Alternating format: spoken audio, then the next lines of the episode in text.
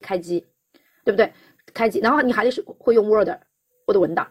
再往下的话，你还必须得识字，对不对？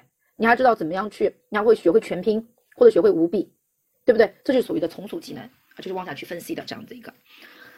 好，然后呢，下面呢还有一个就是进行一个目标技能的测试。他说，目标技能测试的方法是根据期中考试题目来编制一套相应的测试题，啊，是根据期中考试的题目来编制一套相应的测试题。好，那根据这样的考题的话，它的目的是什么呢？就让学生知道，哦，我这一个学期以来，我可能在某门学科上我要学哪些内容，对吧？我的目标是什么啊？我的目标是什么？以此来激发我的这种探究欲。所以它是有有好的这样一面的，但也是有什么有不好的一面的，因为它容易挫伤那些易受成绩影响的学生的积极性。哦，所以像这个的话，我们就需要事先告诉学生，就是这种测验它跟我们最终的。那个评分没有任何关系，就不会把它作为评价的一个依据的，啊，它主要的目的是什么呢？就通过这样的测验之后，来看看有些目标技能学生是否掌握。哎，你不要看有有些学生他其实是有些目标技能他已经掌握了一部分了，那这样子的话呢，对于我们得到这样的一个反馈信息，老师就可以及时去调整自己教学内容，以避免浪费时间。比如说学生已经掌握了某个技能了，那你就不需要不一定就非得按照教学大纲那个。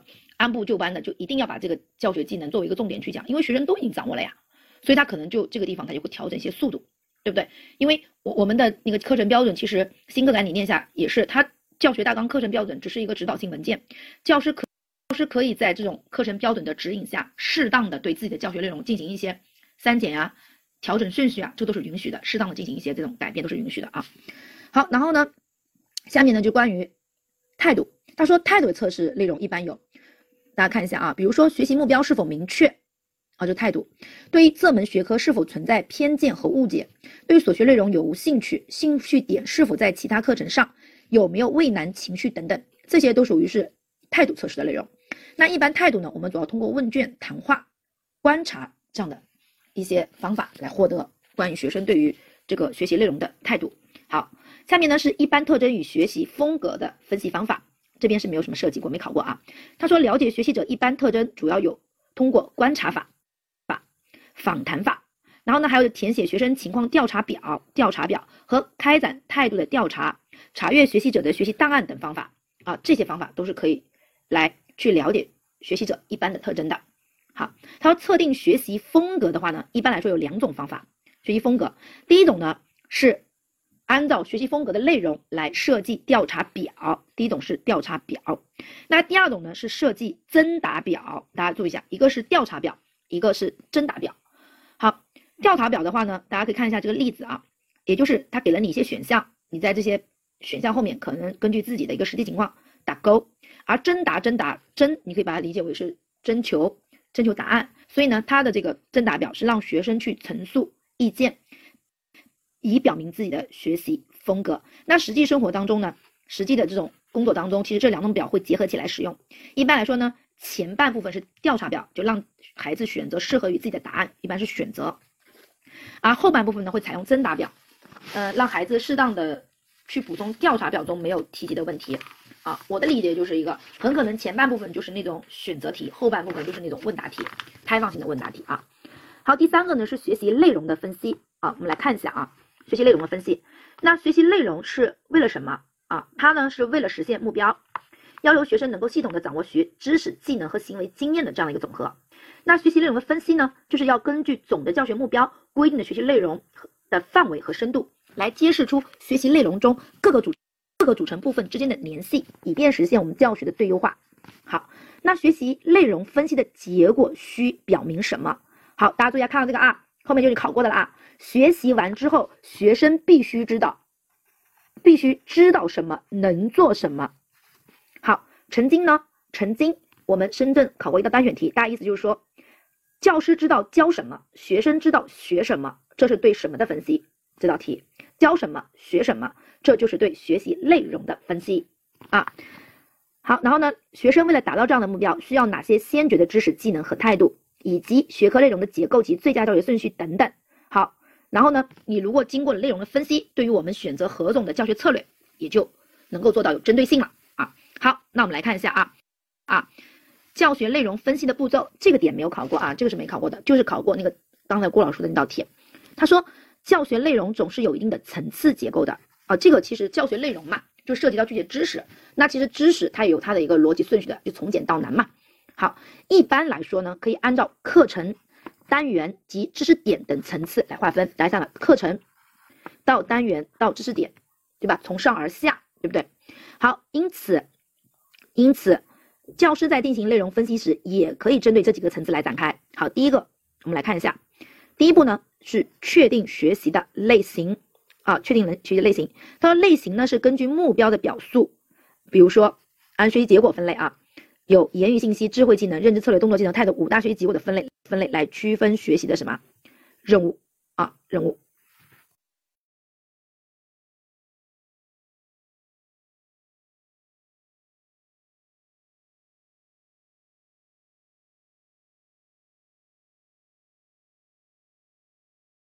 好，那有了我们。具体教学目标被划分了学习类型之后，就确定了学习类型啊，是言语信息类的，还是智慧技能的，还是认知策略、动作技巧、态度的，对不对？好，这个时候呢，就涉及到一个信息加工，就对于信息加工的这样的一个分析。好，那信息加工心理学把学生的学习过程看成是一个信息加工的过程，考虑学生为达到教学目标必须经过哪些心理操作的这个步骤。好，好，信息分析。信息加工分析方法不仅适用于描绘认知学习中学习内的心理心理操作步骤，也适用于描述和记录动作技能学习的一个操作过程啊，操作过程。好，下面是先决技能的分析。先决技能，好，你看他说了，说也就是说第二行啊，他说也就是说要确定学生在完成终极目标之前前需要掌握哪些从属的先决条件，因为我们的终极目标都是通过你有的这样已有的这样的一个先决。就是已有的这样的一个从事先决技能开始的，对不对？说白就是终极目标就掌握新的技能嘛，可以这么理解吧？好，他说如果学生还没有掌握这些先决技能，那么他们就会成为使能目标。这里出现关一个词叫使能目标。那我的理解就是使能目标就是介于先决技能和终极目标之间的一个状态。好，像这个其实大家就是还是以我们刚才例子，比如说你要一个人能够独立的创作一个一一个长篇小说的话，那可能呢他就先需要能够创作一个什么？短篇小说自己独立的，对不对？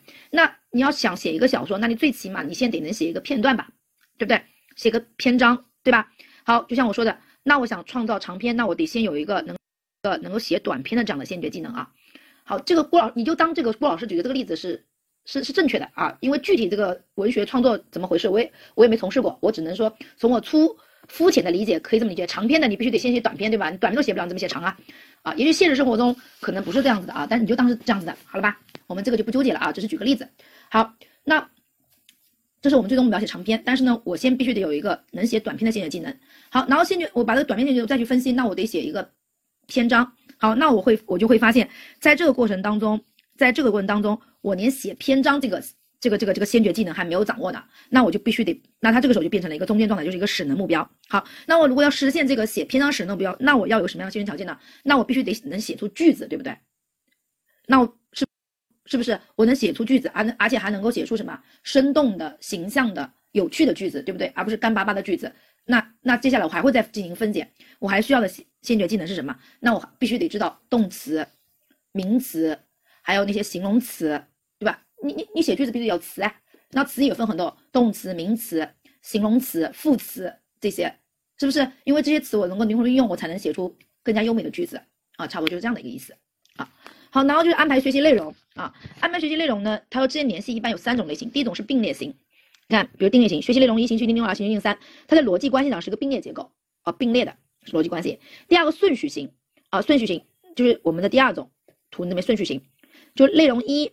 就是所谓的顺序，就是比如从易到难的这样的一个顺序，顺序啊，所以你必须你要学习内容三，你就必须得先学内容一，然后呢，再学习内容二，再学内容三，按这个顺序来是不可逾越的。好，那还有种综合型，就是既有并列也有顺序，比如说我们看综合型的，一跟二之间他们是并列关系，然后呢二跟三之间是顺序啊，就这个你知道一下。好，那我们教学内容的安排的类型，我们来看一下。他说，在组织学习内容时，首先应该确定各项学习内容之间的关系，然后呢，再根据以下的原则具体安排。好，我们来看一下它有哪些原则啊？第一个呢，是从整体到部分，由一般到个别，不断的去进行分化，那也就是分解，对不对？对内容进行分解啊，有整体到部分，有个一般到个别。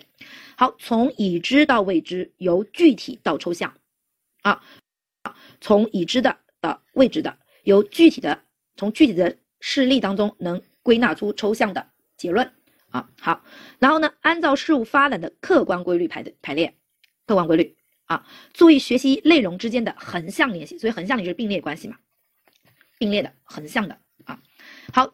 第五步呢，就是进行初步的评价。大家看一下评价啊。好，对学习内容初步评价，以检验看啊，跟评价有关就会出现这样词：检验所安排内容是否为实现总的教学目标服务。好，那所以我们初步评价的工作应该从以下几个方面来进行，比如说选定的教学内容是否满足实现教学目标的需要，要不要补充，有没有重复的或无关的啊等等。比如像这些，它就是相当于有点有点类似于。通过问题啊，通过问题来促进自己的一个反思，进而进而达到这种评价的一个目的。比如说安排的学习内容顺序是否符合该学科的逻辑顺序，对吧？好，所选择学习内容本身及结构安排是否符合学生的心理发展水平、认知结构，对不对？好，这些呢都是我们的一个嗯学习内容分析啊里面的一个步骤，一共是五个步骤啊。这个五个步骤没有考过，如果考到有可能会多选题的形式出现，那你就把这个五个步骤全选就可以了。好，下面第四个是教学目标的陈述方法。好，这个在我们深圳历史上是多次考的啊，多次考过的。好，他说陈述教学目标基本点有两点，第一点呢是详细说明目标的内容，注意是详细说明内容。好，也就是教学目标应该明确的表达或或阐明教师的意图，以使人们观察了学生的行为或产品后，便能够判定或判断目标是否已达到，以及达到的程度是什么样子的。好，所以第一点是详细说明内容。好，第二点是用特定的术语来描述。好，他这边说了，阐明教学目标所用的描述语言必须是特定的、准确的术语，是可以怎么样观察和可以测量的，而不能是含糊的、含糊的。好，那我们来看一下第一个叫 A B C D 陈述法。注意啊，这里的 A B C D 陈述法指的是我们教学目标的一个陈述法。啊，他说。A B C D 陈述法是根据，这都是考过的啊，是根据什么行为主义心理学观点圈出来所总结的教学目标编写方法。它最大的优势就在于它的清晰性啊，能够清楚的告诉教师与学生目标能力的含义以及如何观察和测量这种能力。好，那我们来看一下 A B C D 分别指的是什么？A 指的是我们的对象，也就是我们的学习者。大家注意一下这句话很重要啊！教学目标描述的是学习者的行为，绝非教师的行为，不应该陈述教师应该或打算做什么。好，我们现在知道了，也就是我们在教学目标描述的过程当中，它对象或者说它的主体应该是谁呀？应该是学生能够怎么样，而不是教师给学生，或者是教师将说明，或者说教师培养学生或教师使学生如何如何。规范的开头是学生应该怎么样，学生能能够怎么样？好，所以这句话一定要注意啊，它描绘的是学习者的行为，所以规范的开头是学生怎么样。第二个是行为啊，行为要求目标行为内容。好，因此大家看，因此它的编定有效的教学目标，必须首先考虑选择最合适的目标行为动词，来描述目标达成时学生应完成的动作或活动。好，说也就是说，这个地方我们要用动词，然后后面呢，并在并且在行为动词后面附上所学课题内容的描述，就不光你有动词，还有你的内容。比如说，你学生能够准确的说出说出什么，对不对？也就是如果从我们的那个那个句子的成分，句子成分来分析的话。那我们的行为表现在我们的目标当中，它应该是动宾结构，动词加宾语结构，动宾结构啊。好，然后这里面要注意的就是行为动词一定是可以观察和可以测量的具体行为啊，比如说写出、列出、解答出。好，这里面就做了一个对比，来看表格，什么知道了、了解了、欣赏了、喜欢了，这些呢都属于一般了解是内隐的心理活动的，是我们看不到的、观察不了的啊。好，第三个是条件。那条件指的是什么呢？条件指的是行发生行为的条件。好，表示学习者完成规定行为时所处的情境和条件，情条件。那这个条件呢，往往是给我们一个学习的一个范围，对不对？它会给我们限定一个范围啊。比如说，比如说看看例子，根据参考书，哎，给到范围的是根据参考书，看完第一章后，大家看一下，是不是？好，根据地图不用笔记，不需要参考资料帮助来做等等。同样的行为条件，如果条件不同，性质也会发生改变，对不对？所以它只起对我们的学习结果，它起到的是一个限定范围的这样的一个作用。好，条件，好条件，好，那范围呢？也就是我们的程度，是教学所要求的行为完成的一个质量水平，也就是学习者对目标应达到的最低表现水平。通常呢，是以确定学习的成绩或评价学习结果所达到的程度。好，那标准的设立就会使得教师评估学生完成行为好坏的依据。好，那比如说我们看例子啊，看例子，如没有语法错误或拼写错误，没有错误，也就也就是百分之百正确，对不对？这就是个标准，百分之八十答对，你看这也是标准，只要达到百分之八十就可以了，完全正确，百分之百标准，二十分钟内完成也是个标准，如果你超时了，可能就是不合格，在这个范围内完成就是合格的。对不对？好，他说总结啊，因此一般课堂教学目标常常写成是，在这堂课完成之后，这句话一般会省略掉，啊，就是这句话，学生应该怎么样？学生应该如何如何如何，对不对？好，这是一般的一个课堂教学目标表述。好，然后我们来看一下具体的一些例子啊，比如说在指认和书写中，在什么什么中，这很明显是一个条件，学生能，学生是什么对象？能准确无误的。标准，读出和写出，写出行为好，读出和写出是动词，十个十个生字是什么内容？所以你看，这就整个一个是一个动宾结构，对不对？好，下面一个大家注意一下啊，要稍微改一改，在热胀冷缩实验中，在什么什么中，这是很明显是条件，每个实验小组是对象，要通过正确的实验操作，填写出实验报告，填写应该是行为。所以这个填写应该是行为，对不对？填写出实验报告，填写是动词，实验报告是内容，所以它这个整个后面这就是动宾结构，动宾结构。好，通过正确的实验操作，正确的这应该是什么标准？正确的，对不对？好，所以呢，这个就是我们表述的时候，大家会发现它都用的是可观察、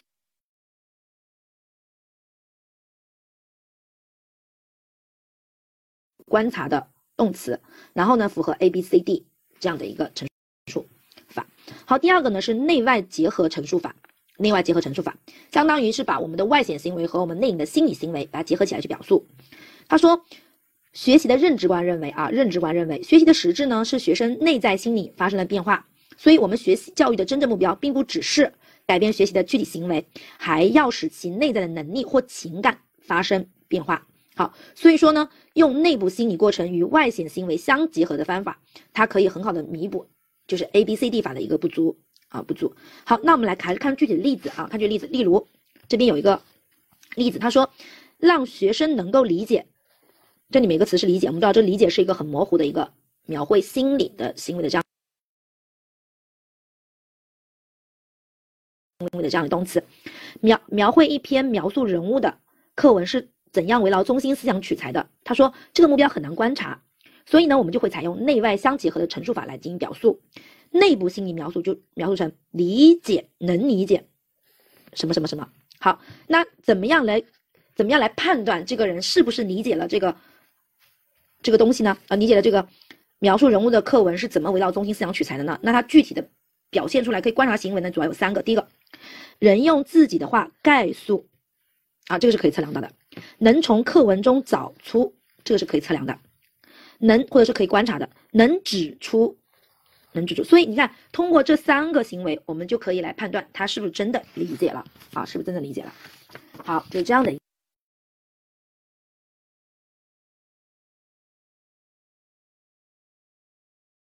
这样的一个例子啊，例子。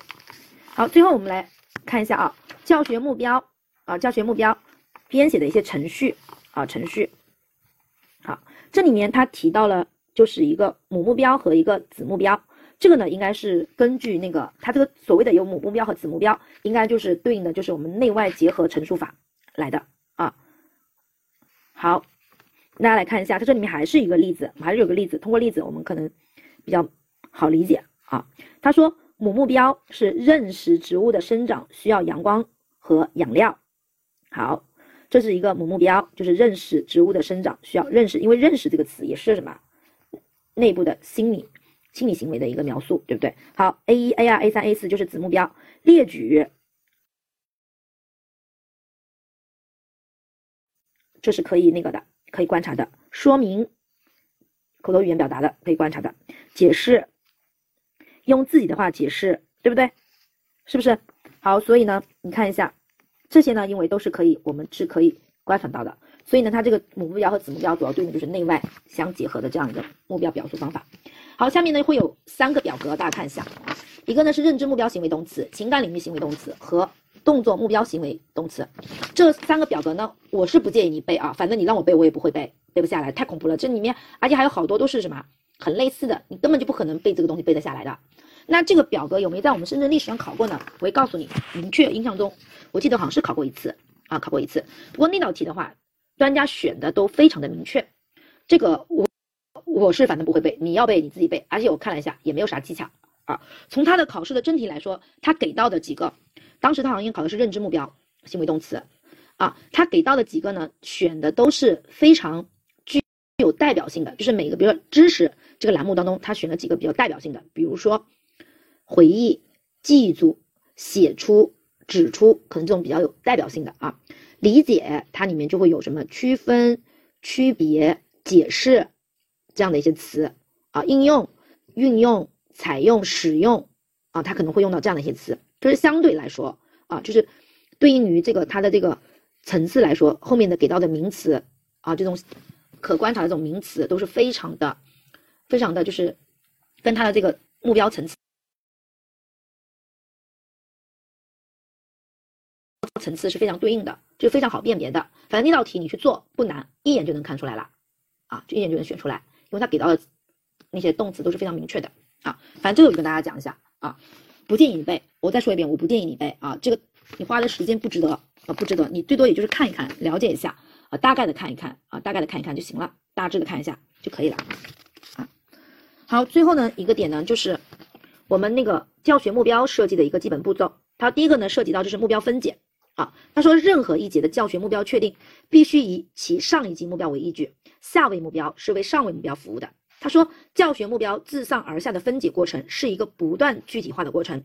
好，这里面提到了课时目标是教学目标中最为具体的目标。好，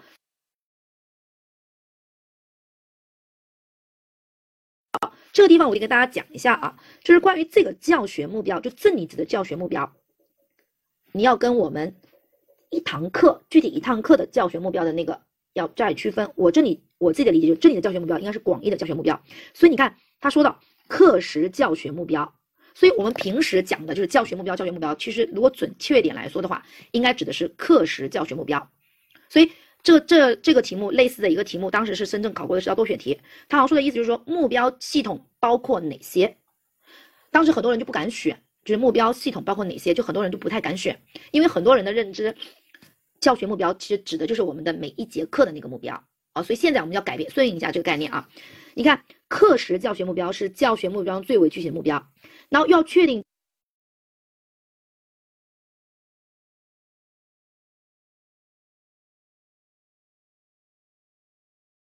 确定这个课时，那我就必须得知道单元教学目标。那要知道单元的话，那我。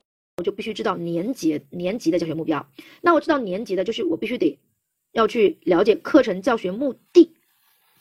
好，然后你看，它就是这样一个分解的过程，看到没有？好，他说这样就能从整体上把握教学目标啊，所以它是从从上而下，第一个是课程教学目的，然后是年级教学目标、单元教学目标，然后课时教学目标啊，这样的一个从抽象到具体的过程。好，然后呢，第二步呢，就是我们的任务分析。单元目标或者课时目标确定后，单元目标或者是课时目标确定后，我们就可以根据单元目标和课时目标进行什么任务的分析啊？进行任务的分析，进行任务的分解，对不对？好，最后一个就是起点的确定，定好，起点确定。它教学目标不仅是对教师的教学行为的要求，更是对学生预期学过学习结果的一个要求。所以呢，我们就不能忽视对学生的分析，就需要对学生的学习起点能力进行分析。这样来确定教学的一个起点。好，大家还记得我们刚刚前面讲到了学习学习起点的学习起点包括哪些？知识、技能和态度，还记得吗？我们在前面讲讲到的，对不对？就是起点能力的分析啊，起点能力的分析，起点能力主要包括知识、技能和态度这三个方面啊，这三个方面。好，到这里的话，我们第一章第一节才讲完啊，大概讲了有一个多小时，就专门跟大家很好的去分析了一下这个教学目标编制的技能。好，那我们第二节呢，就是会讲到那个教案编制的技能啊，教学目标完了就是教案的编制技能。好，那今天的这节课到这边结束了啊。